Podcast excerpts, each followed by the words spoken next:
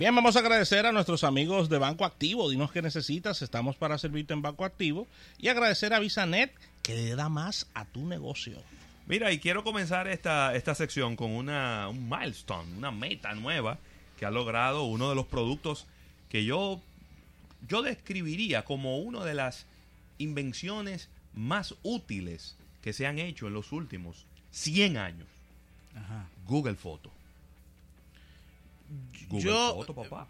yo creo que, espérate, Sí, déjame Google decir. Creo que es la aplicación Sí. más importante que ha hecho Google en los últimos 10 años. Más importante hasta que el Gmail, yo creo. No, no, no, no, no, no, es que eso, eso no tiene... Y entonces, ¿tú sabes qué es lo fuerte? Yo creo que tiene que ser una de las aplicaciones que menos capacidad de monetización ellos le han sacado. No, claro. No, tiene, no hay mucha monetización porque la monetización viene por otro lado. Es identificaciones faciales y de lugares. Ten cuidado, que no- vamos a meter en un área pe- peligrosa. Sí, sácanse de Mira. por favor. Ellos empezaron a ayudar, Google empezó a ayudar a sus usuarios a hacer un backup de sus fotos en el 2002. Había una aplicación que se llamaba Picasa. Ah, Eso claro que sí, Picasa. Y de ahí eso evolucionó a Google Fotos. Y Google Fotos está anunciando el día de hoy que han- alcanzaron los mil millones de descargas. Mil millones de descargas. Es decir, mil millones de gente usándolo. Es de las pocas aplicaciones de Google que usted encuentra en un teléfono iPhone. Uepa. Sí, Sí. De las pocas aplicaciones Sí. Google que usted encuentra en un iPhone. sí, sí. Sin embargo, te voy a decir una cosa. Sí. Eso fue en el 2015. Estamos casi cinco años después de que eso se lanzó. Sí. ¿Y cuál ha sido el otro, la otra innovación de Google después de eso? No, no, no. Los Google I.O. se han convertido en, en cosas que veremos en algún tiempo dentro de 10 años. Sí, lo, lo- siempre lo pone como lejos. Increíblemente, Google está trabajando más fuerte ahora lo que son los, sus productos físicos que sus aplicaciones y servicios. Pero hasta en eso ha tenido problemas. Tú quieres un fiasco más grande que el Pixel Tablet. ¿Y cuándo que va a salir el carro? Sí, pero un carro, que anda por el- Silicon Valley. el carro- no solo. depende- sí, no pero depende que- de ellos. No, No, pero es, es otra No cosa, eso de ellos, Alpha. Porque es, es que es un proyecto que involucra como cinco empresas. sí, sí, sí. Sí, ¿no? y, Pero- la parte, y la parte legal Tú también. Pero- sabes por qué están parados, eso- tú sabes por qué están parados en parte esos, esos proyectos. En estos días lanzaron una, una goma, que es un prototipo de una goma sin aire. Tú tienes un carro, un carro autónomo. Dándole ¿verdad? pa' allá. Dándole para allá. Se encontró con un clavo, se pinchó la goma y mismo se dañó. Es decir, oye qué simpleza. La verdad. Un clavo te destruye un proyecto de millones de dólares en dos segundos. Billones. Entonces, todos esos vehículos autónomos no pueden andar con goma de que de, con aire. Porque ahí mismo se, se acaba la, la, la automatización del vehículo, se acaba con un clavo de menos de, de, de, de dos pesos. Ahora, ¿tú sabes qué? Sí. Tú quieres una goma más peligrosa que una goma que no se pinche.